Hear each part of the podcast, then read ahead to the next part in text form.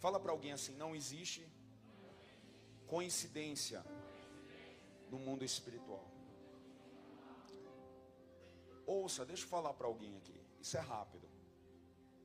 Você não nasceu à toa.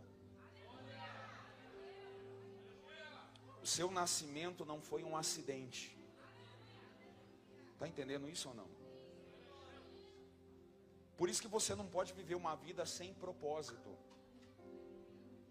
Mais baixinho, põe um pouco de string. Você tem na tua vida, você tem que ter meta. As pessoas importantes, elas sabem o que elas querem. Tem pessoas se eu perguntar aqui o que é que você quer, você não sabe o que você quer.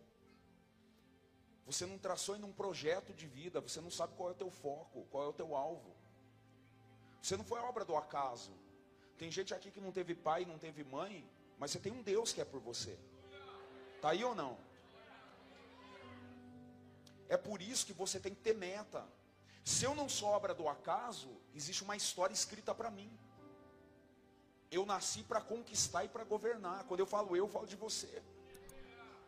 Tá entendendo ou não? Moisés não nasceu por acaso. A mãe dele, em Hebreus, fala assim que a mãe dele, vendo que ele era diferente, ele era o quê? Diferente. Quando nasceu, a mãe falou: sabe o quê? Isso aqui não é projeto da terra. Isso aqui é projeto do céu. Sabe o que a mãe estava dizendo? A mãe estava dizendo assim: Olha aqui para mim. Alguém sonhou com ele. E talvez não foi eu. Mas ele veio debaixo de um propósito.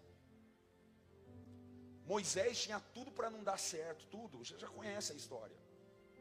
Ele nasceu numa época que Faraó queria matar quem? Fala assim, não é criança, é projeto.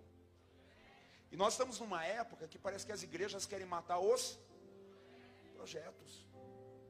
Parece que você tem amigos que querem matar os. Eu não ando e não me relaciono com pessoas que não acreditam em sonhos. Eu Sabe o que eu fiz esse ano, de, esse ano aqui de 2021, em janeiro? Eu fiz uma relação das pessoas que eu não queria mais conversar. Eu não queria mais ter relacionamento. E eu comecei a andar em outra velocidade. Porque às vezes você está explicando para quem não quer entender o que você está carregando. Está aí ou não? E para algumas pessoas você tem que dar um basta e falar assim, ó, realmente você não faz parte desse projeto. Esse projeto Deus colocou no meu coração. Alguém nunca vai entender o que Deus colocou no teu coração. Sabe o que a mãe fez com o projeto? Pergunta assim o que? A mãe escondeu. Mas não é projeto? É projeto, mas o projeto tem um tempo. Tem gente que recebeu uma palavra profética hoje, sim ou não? Mas você vai ter que esconder esse projeto. Pergunte por quê? Porque Faraó está querendo matar.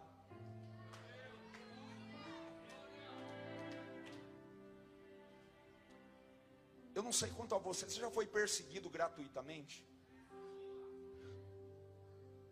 Nós vivemos um tempo, nós vivemos um tempo que a internet dá voz para todo mundo. Todo mundo é voz na internet. E na verdade as pessoas nem sabem do que estão falando. Tem gente aqui que é perseguido desde a infância gratuitamente. Nem sabe por que é perseguido. Você é perseguido porque você tem um projeto. Você é um projeto de Deus. Agora, sabe o que eu aprendi? Eu aprendi assim que. Eu lembro que antigamente eu postava vídeo na internet. E eu, eu ia olhar para ver se estava dando curtida, né? Tá aí ou não? Você já fez isso também, né? Uma foto. Não que a gente se mova por isso, mas a gente, nós queremos ser aceitos, sim ou não? Aí eu lembro que eu postava, para mim na época eram uns vídeos fortes. Aí eu ia ver, não tinha visualização, não tinha curtida. Acredite o que eu estou falando, nem as pessoas que andavam comigo curtia. Eu pedia para as pessoas que andavam mais perto na época, oh, irmão, compartilha lá no Facebook seu. A pessoa parece que tinha vergonha. Mas eu entendi algo hoje. Pergunta assim: o que? Quando Deus quer esconder, ninguém acha.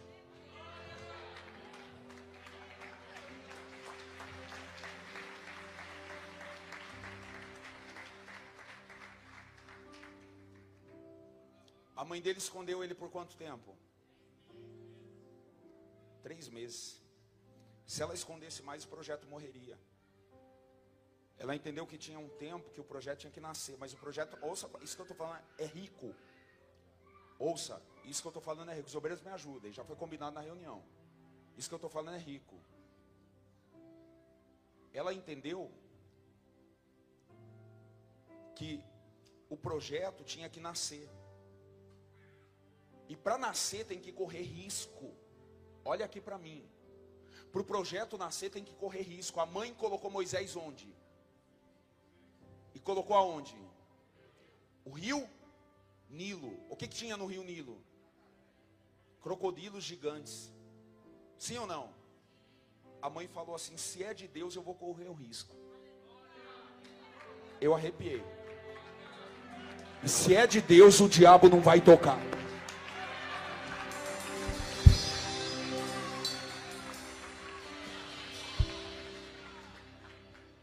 Agora tem gente que quer que Deus faça tudo, corre risco, irmão. Você acha que eu não. Eu peguei meus vídeos, coloquei na internet, dei a minha cara a tapa, sou criticado o tempo todo. Meu pai vive brigando, ela fala, pai, deixa que fale o que quiser. Meu pai fala, meu filho não é isso não. Deixa, deixe, pai. Deixe. Não adianta explicar para quem não quer entender.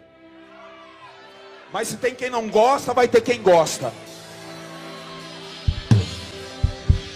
Nem Jesus agradou a todos, por que, que eu vou querer agradar? Ela colocou aonde? Nas águas. Ela falou: Eu vou correr risco. Eu vou correr risco pelo esse projeto. Quando você entende que você tem que correr risco pelo projeto, Deus começa a conduzir o projeto nas mãos de pessoas certas.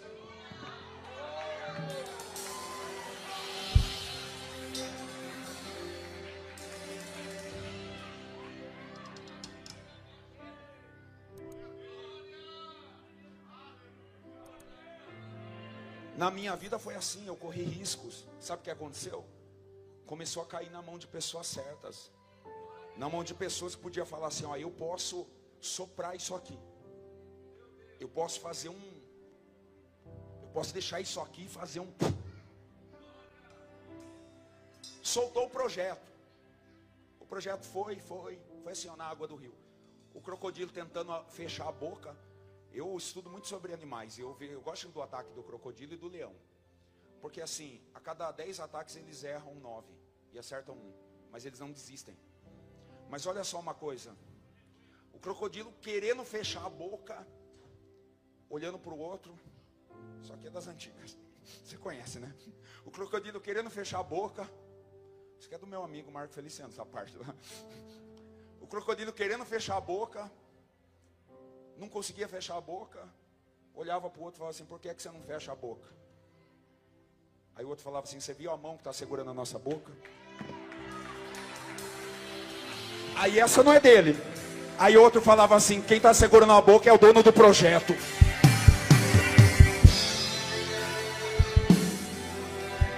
Tá aí ou não? Então reage.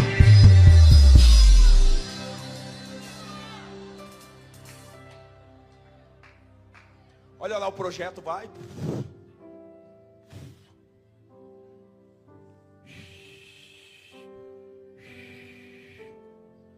Aí o projeto, que tinha que ser libertador, cai na mão de quem?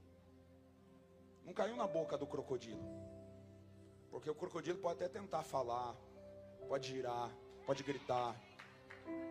Mas o nosso nome vai cair na mão certa.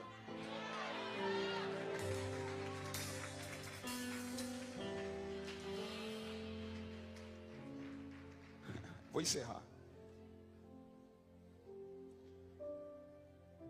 Caiu na mão de quem podia assinar o papel. Tudo porque a mãe falou assim: agora não é mais o tempo de esconder. Por quê? Porque a Bíblia diz assim que o projeto cresceu. E vendo que ele crescia, que ele era formoso, liberou o projeto. E o projeto caiu nas mãos certas. Ouça o que eu vou falar aqui, eu encerro. Está aí ou não? Esse ano, esses anos, na verdade, aconteceram coisas comigo que eu entendo que é Deus que colocou a mão e conduziu. Eu vou falar um testemunho de quando eu estava numa garagem. A garagem era um pouco maior que isso aqui. A garagem não, a segunda garagem era uma garagem também. Era um pouco maior que isso aqui, né? Só, né? Aí eu me lembro que chegou uma família para mim. Quem quer ouvir? Chegou uma família para mim. Foi uns três cultos. Toda vez que eu gritava, eles ficavam assim. Ó. Não gostava do grito. Eu falei, isso aí não é dos meus, não. Mas tá vindo, né? Aí quando acabou os três cultos que ele, que ele estava, o terceiro culto que eles vieram, eles chegaram para mim, posso falar com o pastor? Eu falei, claro. Pastor começando, cheio de amor para dar, né? Eu falei, pois não, queridos. Que bom ter vocês aqui. Aí eu falei assim, eu pensando comigo, eu vou ganhar o mundo um dia, viu? O mundo vai conhecer isso aqui. Aí eles pegaram e falaram assim: Eu gostei, você é muito animado, sabia? Ele é a mulher dele, arrogante, empresários. Você é muito animado, sabia? Eu falei: que a gente serve a Deus com vontade, né? Se a gente não tem estrutura, tem que ter vontade. Porque eu nunca me vi numa garagem. Eu me vi no aquilo que Deus falou. Acredite que eu estou falando. Eu estou aqui, mas eu não me vejo aqui. Não, é só que é espiritual que pegou. Aí eles chegaram para mim e falou assim, eu já contei isso na reunião de liderança, eles chegaram e falaram assim, gostei de você, você é animado, mas você é só um sonhador. Isso, isso não é coisa de pregador. Olhou para as cadeiras, para a igreja, falou assim, até gostei de você, mas a tua igreja não tem estrutura para receber a minha família. Você fala que vai vir gente do mundo inteiro. Como é que vai vir gente do mundo inteiro aqui? Isso que eu estou falando é real. Como que vai vir gente do mundo inteiro nesse lugar aqui? Aí eu falei, amém. Ele falou assim, nós não vamos vir mais. Aí a mulher dele falou, e outra coisa, meu filho não gosta, você grita muito. Aí eu falei, amém, queridos, obrigado. Aí eu peguei, comecei a chorar muito, subi na sala pastoral, chorando, chorando. Sentei com a falecida pastora, que pastora Geni, que não era pastora. Sentei com ela. Ela falou: O que você está chorando, pastor? Eu falei assim: Pastora, eu acho que. Será que é isso que Deus quer mesmo? Eu falo coisas que Deus vai levar, vai soprar. Que meus vídeos vão um dia, vai estourar. Mas será que é isso mesmo? Porque acabou de sair de um casal daqui, eles falaram que não tem estrutura que a gente não tem uma igreja, isso aqui não é uma igreja. Ela falou assim, pastor, ela pegou um cheque, na época, as maiores ofertas que eu recebi, se eu não me engano, era mais de 10 mil reais. Ela pegou, arrancou assim, para a época era um milagre, queridos. Era um negócio assim, era Deus que desceu, ela pegou, arrancou o cheque de, de um envelope, falou assim, pastor, se é a estrutura que as pessoas querem,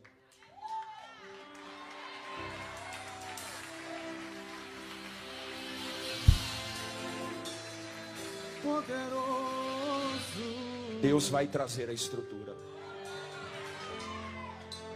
E depois daquele dia eu desbloqueei. Pergunta assim: o que aconteceu? Eu falei: quer saber de uma coisa? Quem foi que disse que eu preciso da estrutura? Eu fui relutante em ter uma placa na igreja. Faz acho que dois anos, três anos que eu tenho uma placa na igreja. Nunca fiquei um culto vazio. Nunca. Porque eu entendi algo, pergunto o quê? O que meu Deus quer fazer é primeiro aqui dentro. Porque depois que ele fizer aqui dentro, ninguém para o projeto estabelecido por ele.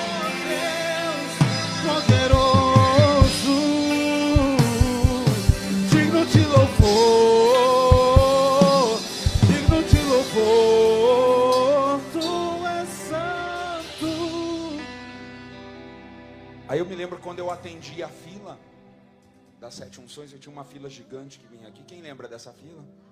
Vocês não tinham dó de mim.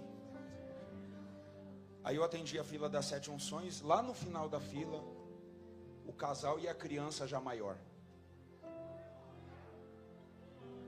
Eles vieram falar assim: É, pastor. Isso faz dois, dois anos e meio. Ele falou assim: Chegaram, eu, eu só olhando assim, né? Sabe quando você está medindo assim? É vocês, né? Hum, hum, estrutura.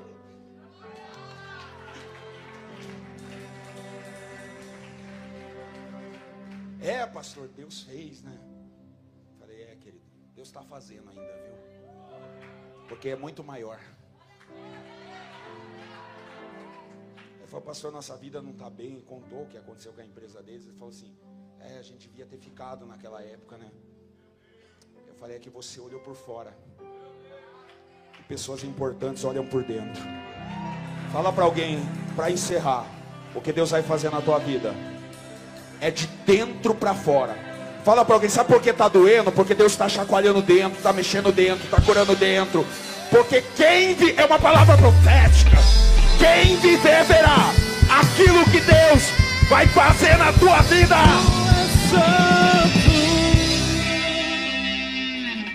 Ficar de pé. É isso, preguei.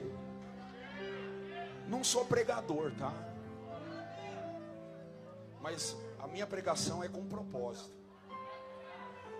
Minha pregação para despertar um povo. Vamos fazer sete unções. Nós estamos no encerramento da nossa campanha. A unção que despedaça. Eu tenho um ciclo espiritual de 12 meses, olha aqui para mim, bem baixinho. Que se você fizer corretamente a tua vida não mudar, eu deixo de ser pastor. Eu deixo.